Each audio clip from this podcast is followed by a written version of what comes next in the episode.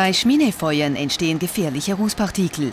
Diese Partikel entfliehen mit dem aufsteigenden Rauch durch das Kamin in unsere Atemluft. Eine schwere Gesundheitsgefährdung, sagen die Forscher der Materialprüfungs- und Forschungsanstalt EMPA. Deshalb ist es notwendig, diese Nachteile zu vermeiden, das heißt insbesondere die Partikelemissionen zu vermeiden, die bei den Holzfeuern durchaus in der gleichen Größenordnung sein können wie die PM10-Emissionen der Dieselmotoren des Straßenverkehrs. Genau solche Möglichkeit haben wir bei der EMPA entwickelt. Entwickelt haben die Forscher einen Elektrofilter, der direkt am Kaminrohr angebracht wird. Das Herzstück des Filters ist dieser Draht, durch den Strom fließt. Der Draht ist hier im Querschnitt dargestellt.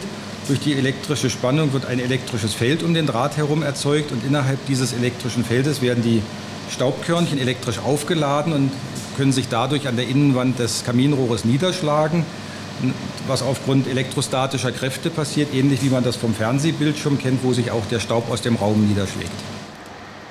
Wir schreiten zur Feuerprobe. Hier sehen wir die Ruß- und Rauchentwicklung eines Holzfeuers ohne Filtereinsatz. Wird der Filter eingeschaltet, wird der Rauch fast durchsichtig. Im Innern des Kaminrohres rund um den Draht kleben die elektrisch aufgeladenen Ruß- und Staubpartikel fest. Der Kaminfeger oder in unserem Fall der Forscher kann die gefährlichen Staubpartikel zusammen mit dem Ruß auf einfachste Art entfernen.